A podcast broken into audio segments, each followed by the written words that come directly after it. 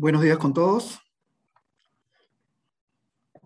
El Estudio País Rey Cabo y Pérez los, les agradece la participación en este webinar que vamos a tratar los temas vinculados con eh, esta ley 31.347, ¿no? que ha modificado la ley de cierre de minas. Hoy día vamos a estar este, con la participación también de la doctora Alessandra Pázara, que es abogada asociada del estudio, que forma parte del equipo minero y que básicamente participará en los temas vinculados con las limitaciones al derecho de propiedad que también forman parte de esta ley.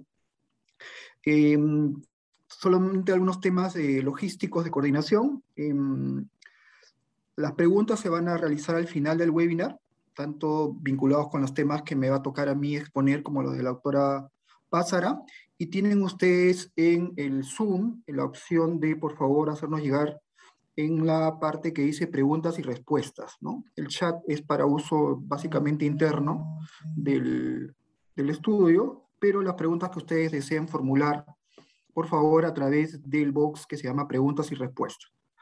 Bueno, entonces empezamos.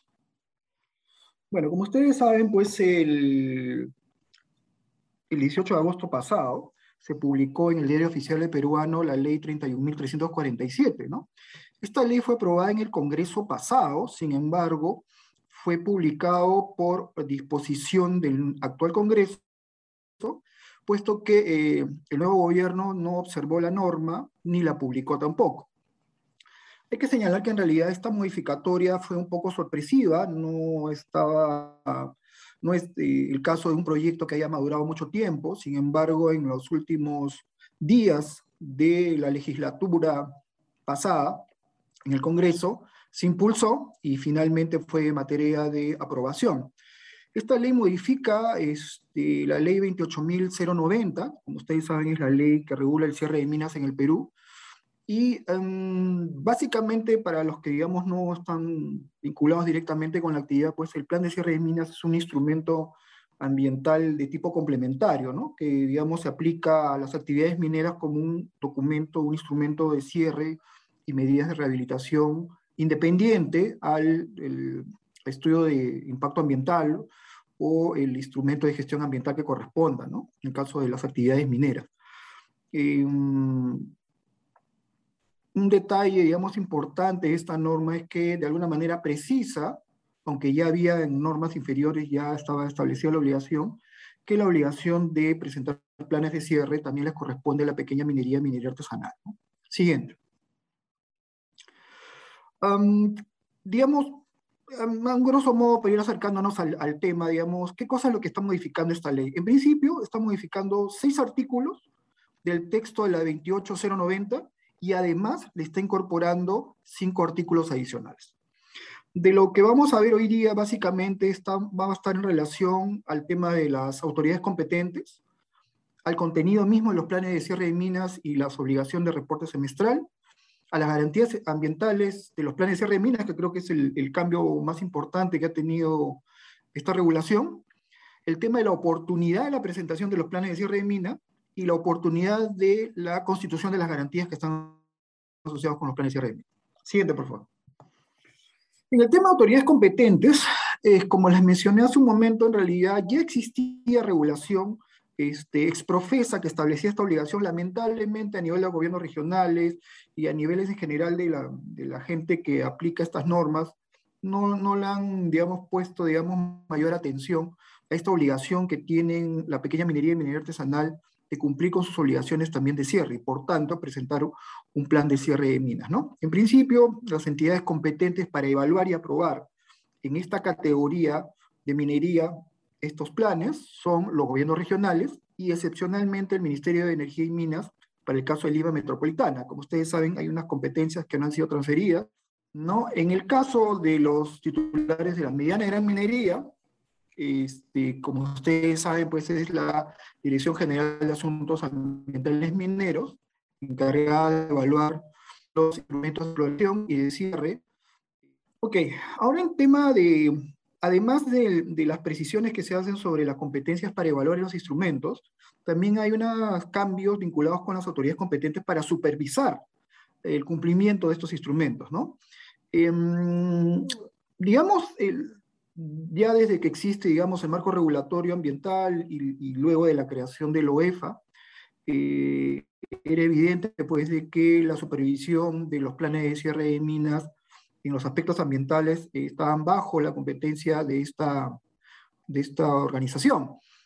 Pero lo que no estaba muy claro, y yo recientemente por temas, digamos, de trabajo tuve que ver un tema de Ocinermin, hasta antes de esta ley, pues Ocinermin señalaba que ellos no tenían competencia alguna en la supervisión y fiscalización de la estabilidad de los componentes que estaban asociados con la ejecución de planes de cierre. ¿no?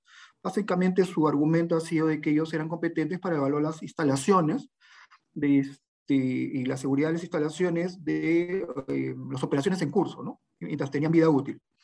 Pero bueno, la ley ha establecido em, eso. Yo en realidad considero que, en realidad, mm, yo entiendo que, digamos, las competencias de las autoridades dependen de lo que establezca la ley, pero creo que en realidad esta, esta competencia siempre debió haberla tenido Sinermin, ¿no? En la medida que no había en realidad una lógica de diferenciar la estabilidad de un componente mientras estaba operando y mientras estaba en cierre. Más bien, lo importante que sería verificar la estabilidad de estos componentes cuando ya, digamos, han culminado su uso. Pero bueno, la, norma establece eso, ya no hay mayor discusión en el tema. Eh, creo sí importante habría que establecer este, aparentemente con temas distintos, siempre hay zonas grises, no zonas claras, que pueden generar, digamos, inclusive este, actuaciones contradictorias o la concurrencia de las autoridades cuando no están claramente definidas sus competencias. en cuanto al tema de contenidos, del contenido que deben tener los planes de cierre de minas, es, sí es importante que se haya establecido esta obligación, de alguna manera, que sea el ministerio que define el contenido de los términos de referencia comunes. Como ustedes saben, desde que se dio el reglamento y posteriormente la guía para elaboración de los planes de cierre de minas en el año 2006, no ha habido mayor cambios en cuanto al marco regulatorio, digamos, aplicable al contenido mismo de los planes de cierre de minas, ¿no?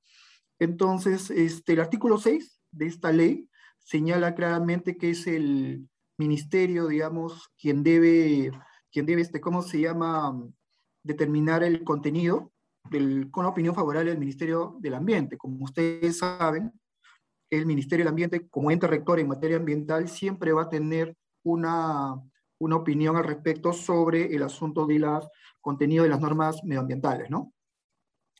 Ahora, lo que sí creemos importante es que en este afán de uniformizar, digamos, el estándar del marco regulatorio en minería a nivel nacional, creo que podría ser importante también que el Ministerio no solamente establezca el contenido de los planes de cierre de minas vinculados con la mediana minería, sino porque de la ley también se, se puede, digamos, básicamente concluir que podrían establecer el contenido de los instrumentos artesanal, porque si ya la obligación está claramente establecida sobre el asunto y no hay, digamos, este, dudas de, de, las competencias que tiene el, ministerio como ente rector, creo que al final debería haber una, una, ¿cómo se llama?, uniformización de las exigencias ambientales para todos los estratos de la actividad. Entonces, creo que sería una buena oportunidad que se aproveche, digamos, la actualización del, digamos, la actualización del contenido, digamos, de los planes de cierre de minas para también regular el contenido de los planes de cierre de minas aplicables a la pequeña minería y minería artesanal, teniendo en cuenta que también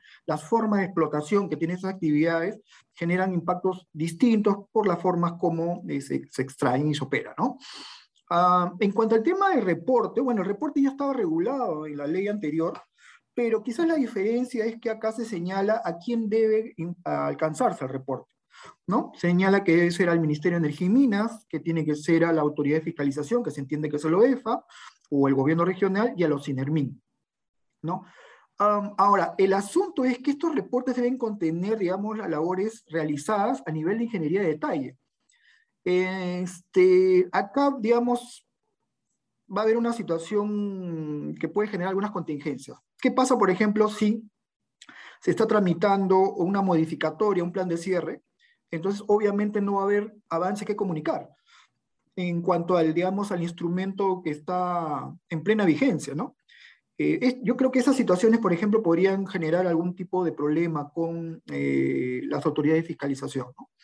Pero, digamos, si uno cumple y realiza los cierres en la oportunidad que está establecido en su instrumento ambiental, entonces no debería, entre comillas, haber problemas para poder alcanzar la información acerca de las ingenierías sobre eso que se ha ejecutado, ¿no? Pero, a ver, yo creo que el gran problema acá viene a ser el timing que toman las autoridades para evaluar los instrumentos ambientales. Si el ministerio, que es un ente, digamos, con mucha experiencia, con mucho conocimiento del tema, eh, generalmente no cumple los, plazos, yo me imagino que los gobiernos regionales respecto a la evaluación de instrumentos que no ha realizado, va a tomar mucho tiempo más, ¿no? Entonces ahí yo creo que habría que buscar algún mecanismo a través del reglamento trate de alguna manera no perjudicar al titular en la medida que la autoridad se demore. Por ejemplo, a veces se presenta oportunamente una modificatoria de un plan de cierre, la autoridad que evalúa excede el plazo que establece la ley para eso, y eso le genera contingencias frente al fiscalizador, y el fiscalizador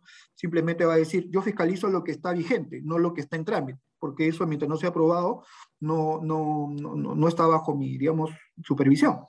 Ese tipo de situaciones creo que deberían ser regulados en reglamento para tratar de evitar las contingencias que normalmente pasan, ¿no? Otra cosa es que el contenido mismo del reporte, y eso es importante, tiene que ser definido por el Ministerio de Energía y Minas. Lo que yo no entiendo es por qué eso debería tener opinión favorable del MINAM. O sea, yo realmente no estoy de acuerdo con, de alguna manera, sujetar las competencias exclusivamente mineras a la opinión del Ministerio del Ambiente. Más bien, yo creo que el Ministerio del Ambiente debería verificar simplemente que el marco regulatorio que saque el Ministerio de Energía y Minas esté conforme al marco del CIA. Pero en ese caso, por ejemplo, mi pregunta es, si en el marco del CIA no existe plan de cierre de minas como un instrumento a nivel de factibilidad, como un instrumento aparte, porque no forma parte del sistema, ¿qué tanto podría aportar el MINAM al contenido de este instrumento cuando este instrumento no forma parte del CIA? Es un comentario que lo dejo para, digamos, mayor análisis con posterioridad. Siguiente, por favor. Ahora, mm, quizás como, como mencioné al principio, el gran cambio que tiene esta, esta, esta norma es el, lo referente a qué cosas se garantiza. Como ustedes saben, en, el, en la ley 28090, la obligación a garantizar o sea, este mecanismo por el cual se eh, busca proteger, digamos, al Estado ante el posible incumplimiento del titular minero de sus obligaciones de cierre, em, garantizaba solamente dos aspectos, del, dos costos del plan de cierre. Como ustedes saben, el plan de cierre de minas lo que hace es tratar de hacer un ejercicio de costeo ¿no? futuro vinculado con el cierre de los componentes durante la vida útil de la mina, eso se llama cierre progresivo, el costo del cierre final de los componentes, cuando ya, digamos, culminó la vida útil de la mina, y, este, y los costos que conlleva el post-cierre, que básicamente es el monitoreo de lo que yo he cerrado en, el, en, la etapa correspondiente. Entonces, de esos tres costos que forman parte del gran costo llamado plan de cierre de minas, la norma anterior señalaba que debería garantizarse el cierre final y el post-cierre. Sin embargo, a través de esta modificatoria se cambia esa regla y, tampoco se regula un periodo de adecuación, simplemente se establece la obligación, otro gran defecto de la ley, establecer obligaciones sin que se establezcan eh, formas de adecuación o procedimientos de adecuación, siempre que se da un, una norma de carácter ambiental respecto a operaciones en curso, ¿no? Siempre tiene que haber, bajo el principio de adecuación, un mecanismo para el cual estas operaciones puedan adecuarse al nuevo marco. Se entiende que si es un nuevo proyecto, una nueva operación, un nuevo instrumento, obviamente tendrá que formularse y evaluarse conforme a las reglas nuevas. Pero si estamos hablando de operaciones en curso, donde se cambian las reglas, entonces siempre tendría que haber un periodo de, adecuación. Es un tema, por ejemplo, que no está en la ley, pero podría válidamente, incorporarse en el reglamento. Entonces, ahora, este, al constituirse la garantía um, de los componentes principales en la etapa de cierre progresivo, entonces está alterando todo el tema de costos, sobre todo el costo financiero y las provisiones contables para su ejecución dentro del sistema. Además que no solamente se incorporan estos conceptos, porque también se menciona, por ejemplo, conceptos como rehabilitación o la ejecución de medidas que ordene la autoridad, también deberían ser garantizados. Entonces acá el tema es este, cómo podría determinarse eso, o sea, si es un tema de garantía, quiere decir que una vez verificada la determinación de una área a rehabilitar, entonces tendría que garantizarse y ampliarse el monto de la garantía bajo ese concepto, porque no podría ser antes, ¿no? Es imposible determinar, digamos, establecer una garantía sobre algo que no ha pasado. O en todo caso, que no hay información para poder ser evaluada de qué cosa habría que rehabilitar. Entonces, ese tema, por ejemplo, yo creo que va a tener problemas al momento de su reglamentación, ¿no?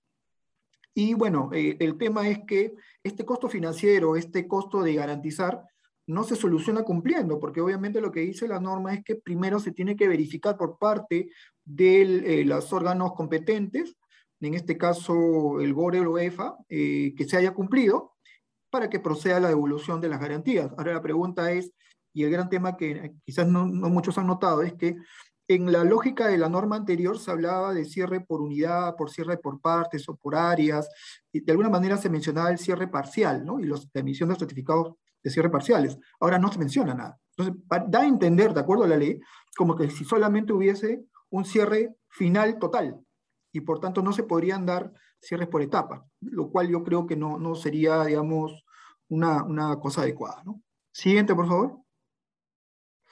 Ahora, ¿Cómo afecta este cambio a las operaciones en curso? Yo creo que las operaciones en curso, generalmente de mediana minería, este, que tienen costos marginales, que son muy dependientes del tema de precios, que sus costos operativos son muy altos, entonces podría afectar la, no solamente la rentabilidad, sino inclusive la viabilidad de, de la continuación de las operaciones. ¿no? Este, estos temas lamentablemente nunca son evaluados en los proyectos de ley, nunca se hace un análisis económico del impacto regulatorio de una manera, digamos, seria, ¿no? Se, llenan de fórmulas, este, para eso, pues, los asesores del Congreso, pues, son bastante este, imaginativos, ¿no? Llenan de muchos verbos, párrafos y frases, eh, tratando de convencernos de no, cuando en realidad, pues, no, no responde a un análisis real de cómo ese marco regulatorio va a afectar positivo o negativamente algo, ¿no? Pero bueno, el tema, el tema que yo veo básicamente es que este, mm, eh, hay una situación en la cual los costos van a aumentar. Mm, en los planes de cierre de minas, como ustedes saben, al momento que se aprueba un plan de cierre, este, aparecen los, los, costos, digamos, por etapas, ¿no? El, costo del cierre progresivo, el costo del cierre final y el, el costo del cierre, mm, digamos, del poscierre. Entonces, digamos, si ustedes quisieran saber más o menos cuánto les podría costar o qué tanto tendrían que afianzar, lo que tendrían que hacer es una, discriminar, digamos, del costo de cierre progresivo aquellos que están referidos a los componentes principales, porque la ley dice eso, habla de componentes principales, no habla de todos los componentes. Entonces, yo entendería que un componente auxiliar que tiene que ser cerrado durante la etapa de cierre progresivo no debería formar parte de esta nueva garantía sino solamente los componentes principales. ¿no? Estamos hablando posiblemente de PADs, de relaveras que ya, digamos, han culminado su uso, posiblemente algunos tajos que ya también ya no se van a explotar, algunas galerías, no sé, digamos, este, inclusive algunas plantas, ¿no? Eventualmente, pero no de los, todos los componentes en general, ¿no? sí creo que es bueno que se comience en la ley de alguna manera a mencionar cuáles son las actuaciones que deben tener las autoridades respecto a los incumplimientos. O sea, ¿Cuál es el marco regulatorio que establece las reglas por las cuales la entidad pública va a actuar en caso que se dé una situación de incumplimiento? Porque la actuación de las autoridades no estaba regulada en, verdad, tenía creo que dos líneas en, en el reglamento y en la ley anterior. Entonces, eh, ahora, que esté bien regulado, ese es otro tema. Yo por cuestiones académicas he tenido que revisar estos temas de planes de cierre recientemente y este, observé, digamos, en el trabajo que estoy haciendo, varias inconsistencias y varios temas este, que no estaban siendo regulados. Lamentablemente la ley solamente regula algunos de estos aspectos que están, digamos, por, por ser, digamos, regulados, pero no necesariamente la regulación actual me parece la mejor, ¿no? O sea, yo creo que considerado lo EFA, por ejemplo, ente supervisor de otras entidades públicas, en realidad pues trastroca todo el sistema vinculado con el, el rol que tiene una entidad del Estado, ¿no? entre las entidades del Estado se deben apoyo mutuo porque obviamente todas tienen una función diferenciada, pero cada una de alguna manera realiza este, la ejecución de las políticas públicas. Entonces no tiene lógica que por la ejecución de una carta de fianza el Ministerio de Energía y Minas se vuelva administrado, porque eso es una idea bastante peregrina que alguna vez el OEFA eh, este, trató de promover, y que por tanto está sujeto al cumplimiento del instrumento, cuando en realidad lo que se busca es eh, de manera subsidiaria este, darle una solución ante una situación de incumplimiento total o abandono de una instalación. Y yo creo que ese es el gran problema que tiene esta norma. ¿no? El gran problema que tiene esta norma es que a través de un caso concreto que sucedió en el 2017, donde eh, un, titular minero de mediana minería abandonó sus instalaciones, y la dejó, digamos, sin ningún tipo de control, se generaron este, impactos al medio ambiente negativos ante la ausencia, digamos, de, de, la gestión, digamos, de sus impactos, ante la ausencia, digamos, de, de ninguna persona encargada, ninguna entidad encargada, y eh, ha generado esta situación indeseable, pero no necesariamente pues la reacción natural debería ser pues que ante una situación excepcional establezcas una regla general, ¿no? Carece, carece sentido.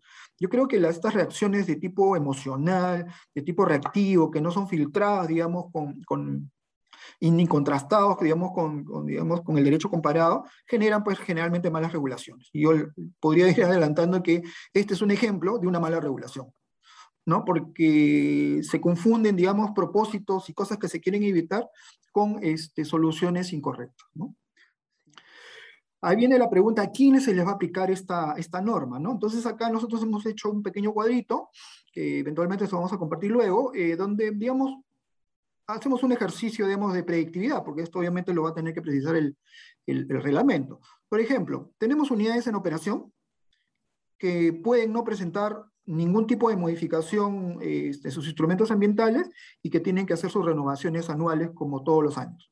Tenemos unidades mineras que están en operación y hoy están tramitando, o antes de entrada en vigencia de esta ley, estaban tramitando alguna modificación a su plan de cierre de minas y tenemos, digamos, proyectos que han presentado evaluación con posterioridad a la entrada en vigencia de esta ley, un plan de cierre de minas al Ministerio de Energía y Minas o al gobierno regional correspondiente. Entonces la pregunta es, ¿a quiénes se les aplica? Eh, una interpretación amplia diría que a todos, ¿no? Porque el propósito de la norma es tratar de que este, todos los, este, evitar los riesgos, ¿no? Ante un incumplimiento del administrado. Entonces, eso daría lugar a que tanto las operaciones en curso, en la renovación de sus garantías anuales el próximo año, como los trámites que este, estaban en curso eh, con la vigencia de la anterior ley y se presentaron bajo esa ley, se les aplique, y obviamente a los nuevos no hay, no hay duda, en realidad, que debería aplicarse, ¿no? porque digamos, no, no habría una razón legal para decir que no se les aplique, salvo el hecho mismo de, digamos, de alguna manera mm, romper las reglas, digamos, de juego, ¿no? que, en todo caso el Estado siempre, siempre tiene. Em, una interpretación más conservadora, digamos, menos, menos, este, menos, más cercana, digamos, a la aplicación normativa y tratar de no cambiar las reglas de juego, podría decir, bueno, se le aplica a todos los proyectos de inversión que presentan un plan de cierre a partir de la vigencia de la ley. Teóricamente el reglamento debería dar algunas pautas más, pero digamos, esa sería una, una opción, ¿no? Este, de todas maneras, sería interesante que ustedes puedan costear, digamos, cuánto más tendrían que eh, garantizar en función a sus componentes principales vinculados con el cierre progresivo y quizás por ahí, digamos, saber cuál va a ser el impacto económico que va a generar, digamos, estas nuevas obligaciones. No, yo me inclino básicamente a que, espero en todo caso que el reglamento precise el tema, ¿no? Yo considero que en realidad, si mi proyecto de inversión ha sido desarrollado con ciertas reglas y yo las vengo cumpliendo, entonces eh, considero que cualquier modificatoria debería ser aplicable para los nuevos proyectos mineros que todavía no, no han iniciado operaciones y que presenten un plan de cierre de evaluación. Pero bueno, al final es mi opinión y no necesariamente la autoridad va a coincidir conmigo, ¿no? Y para ir ya terminando mi parte, este, el tema de la oportunidad de la constitución de la garantía, ¿no?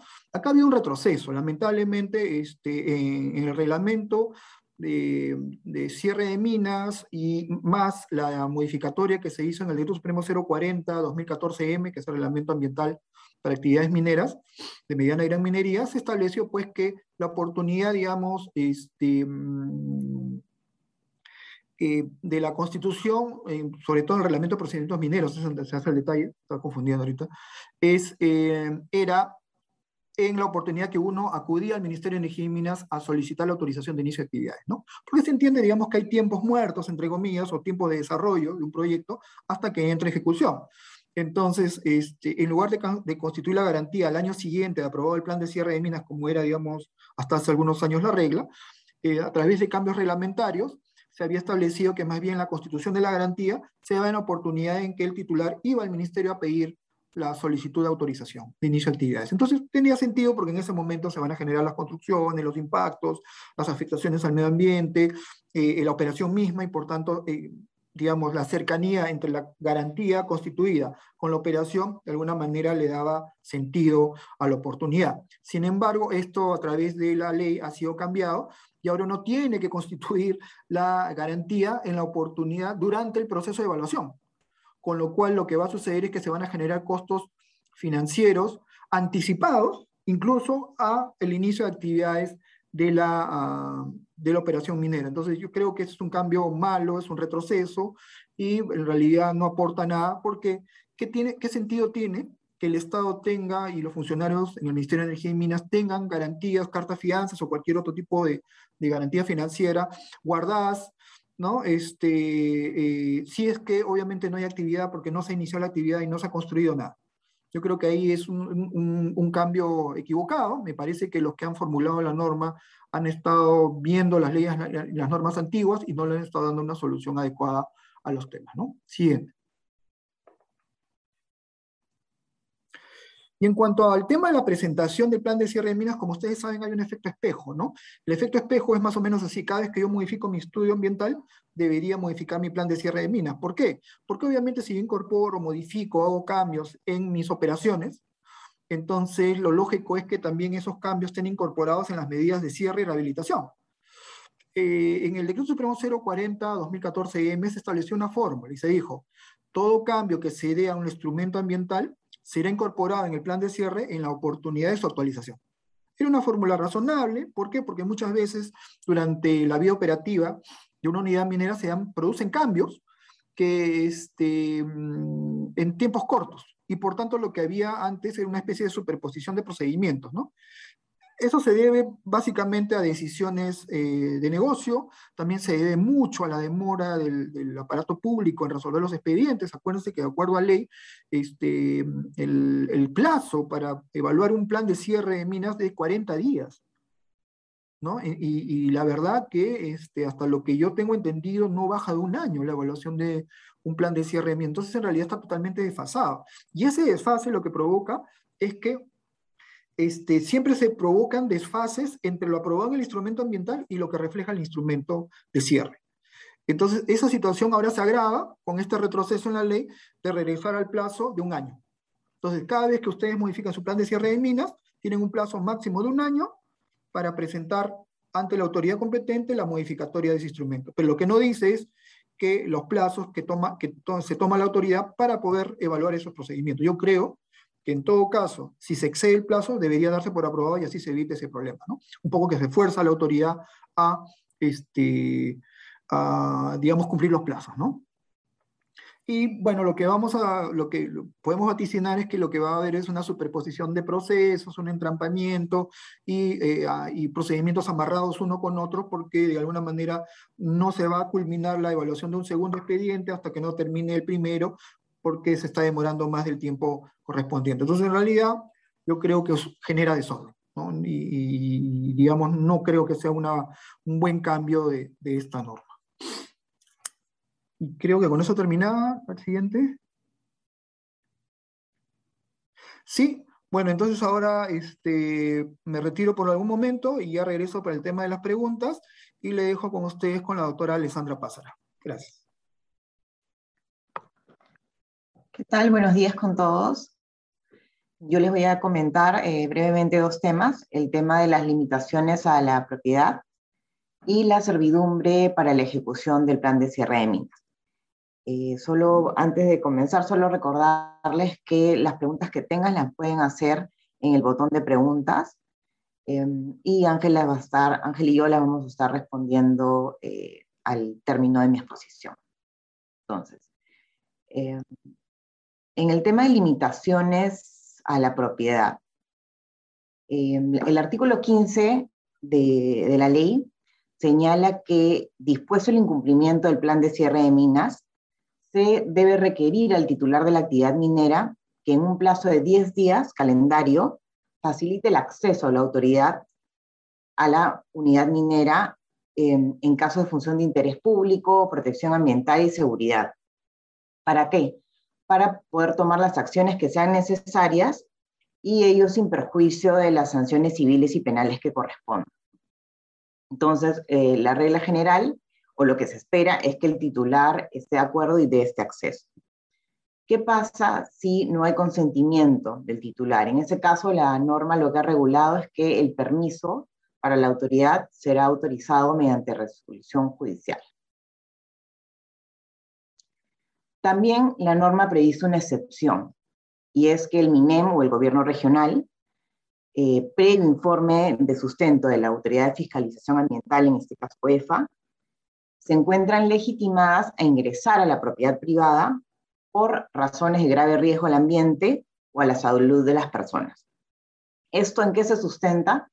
En la Constitución, en el numeral 9, el artículo 2 de la Constitución, y tiene como finalidad que se puedan realizar las acciones que resulten necesarias para garantizar la rehabilitación y la seguridad del sitio. Eh, solo para que tengan la referencia, eh, tienen en pantalla el artículo 2 de, la Constitución, que habla de los derechos fundamentales de la persona, y en la sección 9, que es la relativa a inviolabilidad del domicilio, señala que pues nadie puede ingresar ni efectuar investigaciones o registros sin autorización de la persona que lo habita o sin mandato judicial, salvo flagrante delito o muy grave peligro de su perpetración. Y las excepciones por motivos de sanidad o de grave riesgo que son reguladas por ley. justamente esas son las excepciones en las cuales se basa la norma para poder autorizar que excepcionalmente el MINEMO o el gobierno regional eh, puedan ingresar a la propiedad privada, o sea, la unidad minera. Entonces, eh, un poco a, manera de, resumen, eh, esas son las tres vías, ¿no? Que el titular esté de acuerdo, en cuyo caso brinde el acceso, que haya una negativa el titular, en cuyo caso la autoridad tiene que obtener el permiso mediante una resolución judicial, y la tercera opción, que es ante un caso de emergencia o grave riesgo ambiental o a la salud, y en ese caso se exceptúa de tener que conseguir una resolución judicial, pero se requiere un informe previo por parte de OEFA. Necesitamos entender qué es o qué se configura, qué se considera razones de grave riesgo al ambiente o a la salud, que van a ser determinadas por OEFA como autoridad de fiscalización ambiental. Entonces se refiere la norma a, por un lado, la presencia de metales pesados u otras sustancias químicas en el aire, en el agua o en el suelo, siempre que puedan ocasionar efectos adversos en el ambiente o en la salud de las personas. El segundo supuesto que se regula en la norma es que se determine la deficiencia en la seguridad de la infraestructura, instalaciones y gestión de operaciones que pongan en peligro a la seguridad de la población. En estos ambos casos, eh, si la OEFA determina que, han ocurrido, se pueden establecer eh, el, ingreso eh, sin contar con la resolución judicial. Adicionalmente, se regula que el Estado puede establecer restricciones, afectaciones, cargas, transferencia a la transferencia de maquinarias, de equipos y otros activos que estén en la unidad minera eh, cuando se verifica efectivamente el incumplimiento del plan de cierre. Eso, es, eso es lo que ha regulado, por un lado, el artículo 15, bajo limitaciones a la propiedad, y por otro lado, tenemos el tema de la servidumbre minera. Este es un nuevo supuesto que ha traído el artículo 16 de la ley, eh, donde se establece que si conforme al planteamiento y justificación técnica expuestos en el plan de cierre de minas aprobado, es necesaria la ocupación o uso de los predios superficiales y de concesiones mineras, con la finalidad de ejecutar medidas de cierre final y poscierre de la unidad minera, en dichos casos, el titular de la actividad minera podrá solicitar al Ministerio de Energía y Minas el establecimiento de una servidumbre con este propósito exclusivo, ¿no? Se tendrá que determinar en su momento el área, la temporalidad, que sean estrictamente necesarias para cumplir con esta actividad, eh, para poder solicitarlo al Ministerio de Energía y Minas. Un eh, aspecto importante que, destaca la norma es lo que sucede en caso de eh, territorios de pueblos originarios y comunidades campesinas e indígenas. Entonces, lo que establece la norma es que en estos casos, para el establecimiento de servidumbres, se requiere consentimiento expreso de dichos pueblos a través de sus organizaciones representativas. Entonces, aquí hay dos temas que resaltar.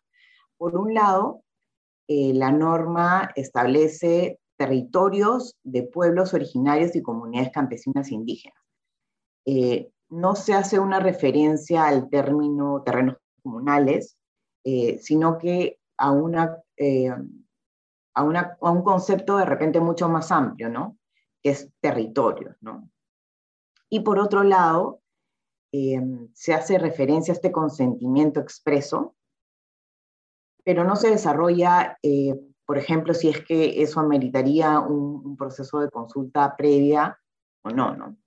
Entonces, eh, a, nuestro modo de ver, eh, esto supondría como una, una, suerte de derecho de veto, ¿no? De, de, los, de, las, de los pueblos originarios o comunidades campesinas, en la medida que se estaría condicionando una servidumbre que se requiere para remediar y para poder intervenir eh, esta área a la aceptación expresa por parte de eh, los representantes, las organizaciones representativas de, los pueblos originarios y las comunidades campesinas, lo cual consideramos que de alguna manera puede contradecir eh, la finalidad de la ley de cierre de minas, ¿no? que justamente es lograr la rehabilitación del área perturbada. Entonces, este es un tema que esperamos que, el reglamento eh, nos dé mayores luces al respecto y, o que se establezca este, un, procedimiento que eh, se, tenga que seguir en estos casos. Eh, también la ley establece las opciones que tengo yo de extinción de esta servidumbre. Básicamente son dos. Una puede ser de oficio, ¿no? Una vez concluido el postcierre de la unidad minera, el mismo Ministerio de Energía y Minas dispone de oficio la extinción de la servidumbre. Y la otra opción es eh, a solicitud del interesado, ¿no? Ya sea el propietario del predio superficial o cualquier tercero que tenga interés, puede solicitar también la extinción de la servidumbre. Esos son eh, básicamente los, los, dos temas que, les quería comentar.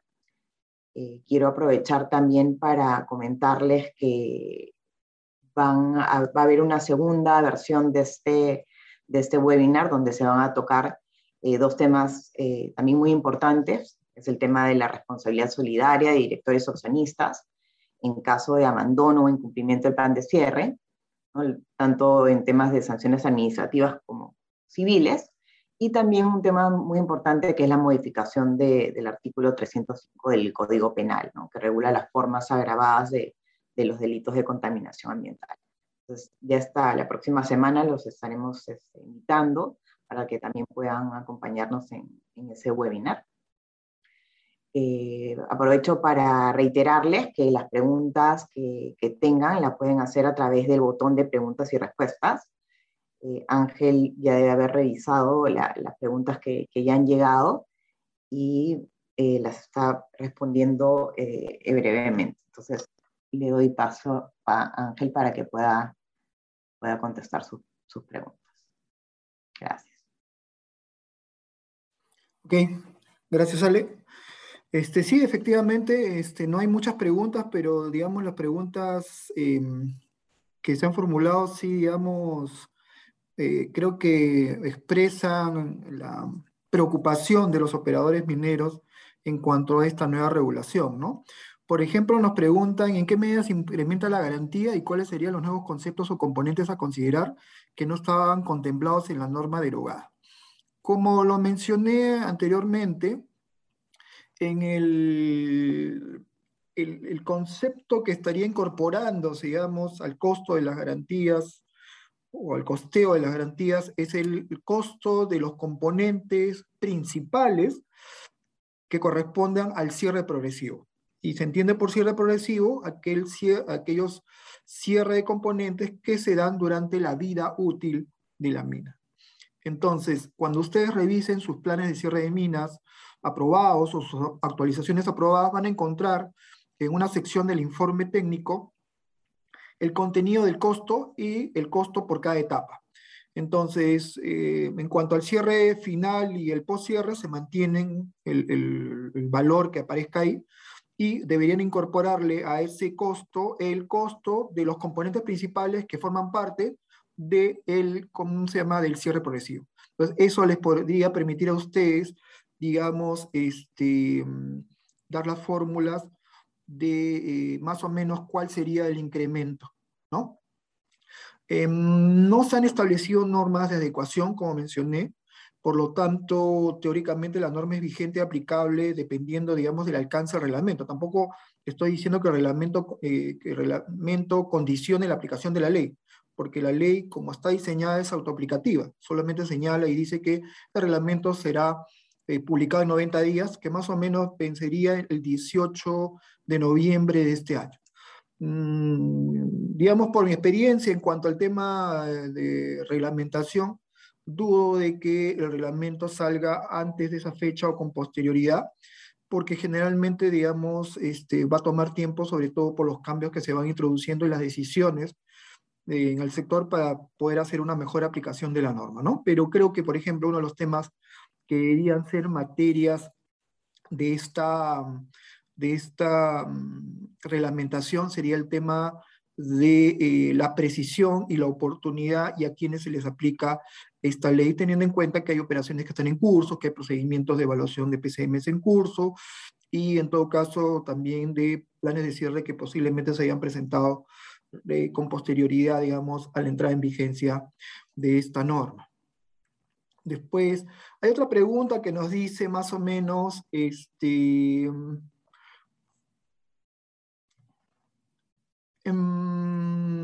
respecto a este efecto sorpresa, digamos, ¿no? en cuanto a la norma eh, publicada, si es que hay algún mecanismo legal para cuestionarla.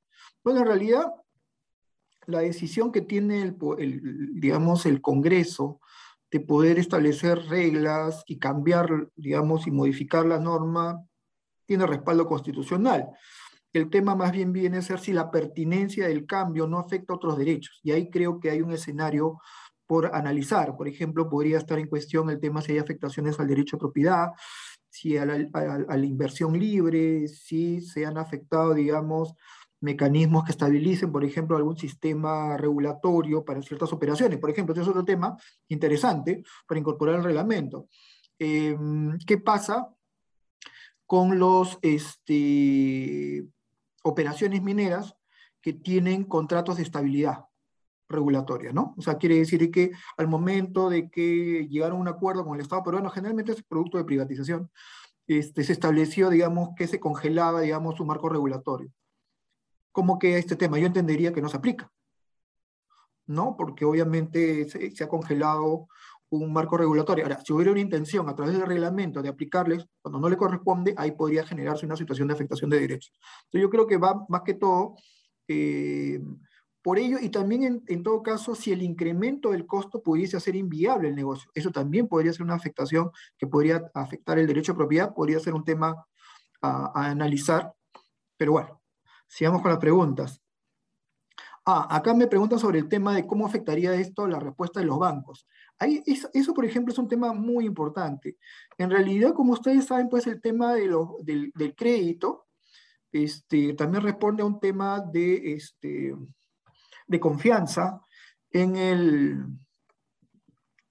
en los operadores mineros, ¿no? Entonces, el costo de las garantías financieras varían en función de um, la fortaleza económica y el récord que pueda tener, digamos, un titular minero frente a las entidades financieras.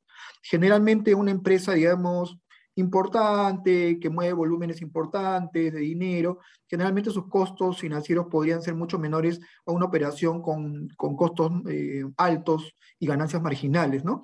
Que generalmente inclusive le piden como colateral el íntegro de este, del, monto a garantizar. Entonces yo veo bien complicado que una operación, por ejemplo, que tuviese que, que hoy podría estar pagando, no sé, pues, este, eh, cuatro, o, tenga que disponer de dinero de 4 a 10 millones de dólares para garantizar una, un cierre de 50, este, ahora podría incrementarse sus costos este, en, 20 o 30% más, y quizás eso no, la caja no dé. Entonces ahí creo que habría un problema, ¿no? Cada banco obviamente tiene sus criterios para poder eh, eh, garantizar, algunos piden una, una contragarantía, otros menos, pero bueno, ese es, un, ese es un elemento, por ejemplo, que no creo que a nuestros legisladores ni siquiera se le ha ocurrido, ¿no?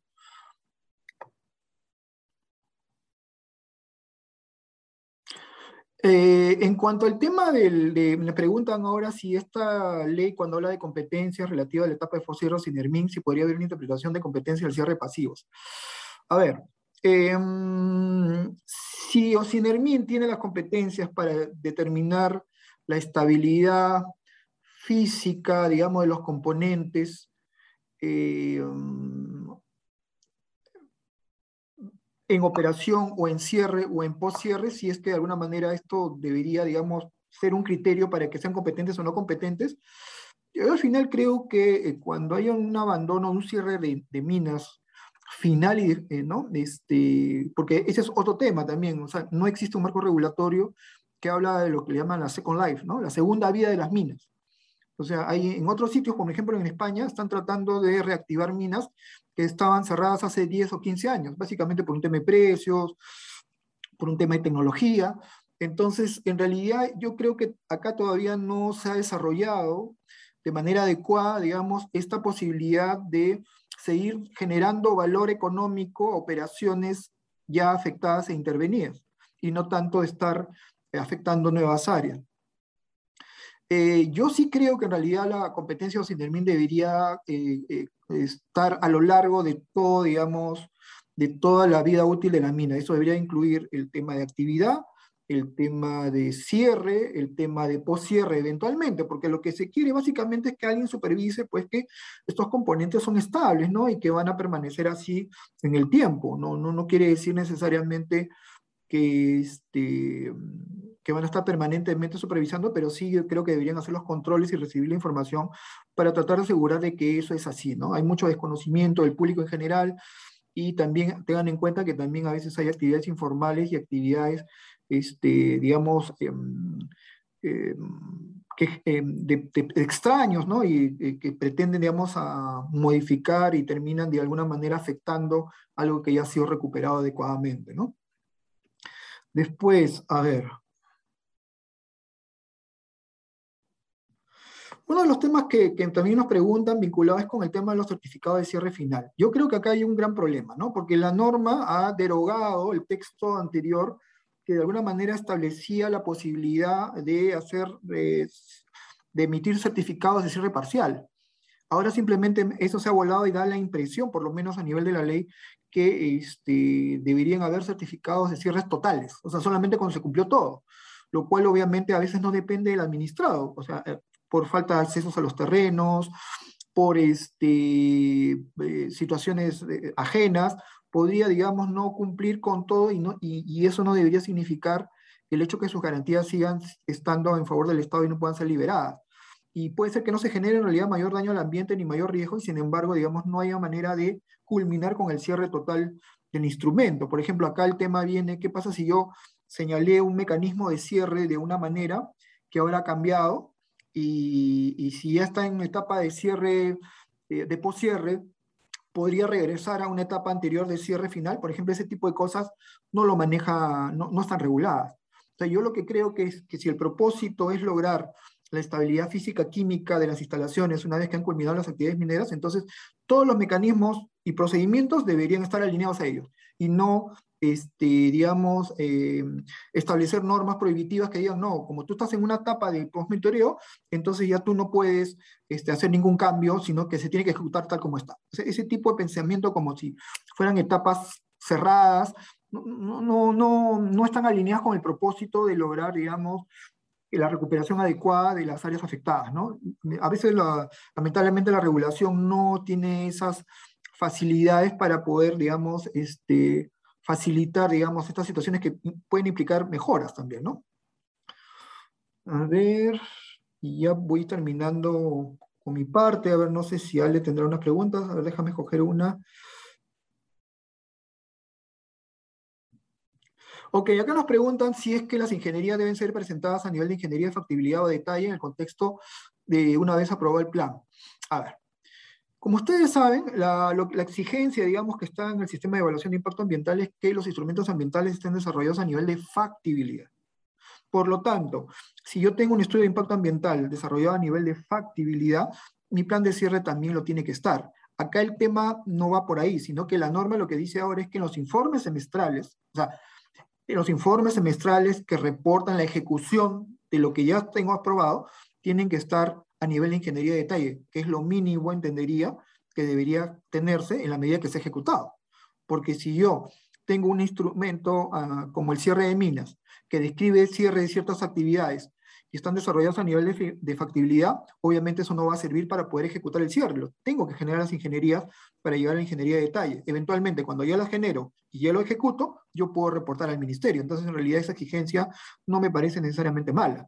El tema más bien viene a ver el timing. ¿Y qué pasa cuando en realidad el titular minero no lo ejecuta porque ha presentado evaluación o porque ha tomado la decisión de modificar su plan de cierre de mina como consecuencia de la modificación del estudio de impacto ambiental. Ahí hay un problema porque va a generar este, demoras eh, atribuibles a las autoridades y no tanto al, titular minero, ¿no? que puede gestionar oportunamente su trámite y sin embargo las demoras de la autoridad pueden conllevar un problema eh, respecto a la, implementación de lo que quiere realizar o eh, generarle contingencia frente a la autoridad ambiental porque hay un desfase entre lo que no ha hecho ante, digamos, el trámite que está esperando que se resuelva y lo que puede fiscalizar la autoridad ambiental ah, o inclusive la, seguridad como SINERMIN mientras no se apruebe ese documento. Entonces, ese es un tema, por ejemplo, que debería ser regulado a nivel del reglamento. Pero bueno, le dejo a la doctora Pásara para sus preguntas y les agradezco la, atención y ya nos estaremos viendo en otra oportunidad. Sí, eh, gracias Ángel. Eh, tenía una consulta respecto a qué pasa si no se obtiene la servidumbre eh, con la comunidad o con el pueblo originario. ¿Qué instrumento debería utilizar la empresa minera para no ser sancionado por no ejecutar su plan de cierre de minas a cabalidad? realmente en este caso consideramos que condicionar una servidumbre ustedes saben, siempre es eh, la última opción eh, para acceder a terrenos eh, superficiales, implicaría que la ejecución de, la remediación no se pudiera realizar, ¿no? O sea, sería una actividad minera básicamente que se quedaría sin remediar si es que no, no logro tener esta aceptación expresa. Em, definitivamente creo, creemos que esto es algo que, que el espíritu de, la ley de cierre de minas. De repente una opción podría ser que, eventualmente se realice una suerte de, consulta previa para alguna manera poder este, legitimar el, el, proceso eh, de consulta que se ha realizado y un poco llevar a la autoridad a que decida eh, sacar una resolución o tomar una decisión sobre este tema definitivamente sería, sería un, tema, un tema bastante complejo. Y la otra consulta que tengo es, em, otro tema a considerar es que las empresas mineras deberían ejecutar su plan de cierre de minas en terrenos donde ejecutaron sus actividades. Y en caso de que se tenga que utilizar terreno de terceros, podría generar una contingencia ya que se evidenciaría el uso de terrenos sin, sin autorización. Em, sí, e, efectivamente, em, podría, podría evidenciarse que en, en, su momento no se tuvo eh, el acceso o que también sea un, supuesto en el cual eh, el acuerdo de uso de terrenos superficiales ya concluyó, en el cual de repente cambiaron de directiva y la directiva no ha aprobado una renovación de esta, de esta autorización. Podría también darse el caso de que se busque remediar una zona que inicialmente no estaba contemplada eh, como una zona que iba a ser impactada, pero después se pueden ver que, que hubieron hallazgos sobre, sobre intervenciones que, que se busca eh, poder remediar. Entonces, en esos casos, eh, lo que busca la autoridad es darle una posibilidad al titular de poder acceder a estos, a estos terrenos superficiales para poder justamente concluir ¿no? con, con, el cierre final o con las actividades de poscierre. Eh, creo que esas eran las consultas que tenía por mi lado. Hay una consulta eh, sobre el tema penal. como les comenté, el, el, próximo viernes, o en todo caso el próximo viernes, ya le estaremos este, enviando a todos la invitación a inicios de la próxima semana. Vamos a tener una exposición de nuestro, uno de nuestros socios del área penal, que va a tratar eh, justamente el tema de estas formas agravadas de contaminación ambiental y también eh, la participación de, de, José Cunio, que es, socio del área corporativa y también quien, quien lidera el área minera, que nos va a hablar del tema de la responsabilidad solidaria de directores y accionistas.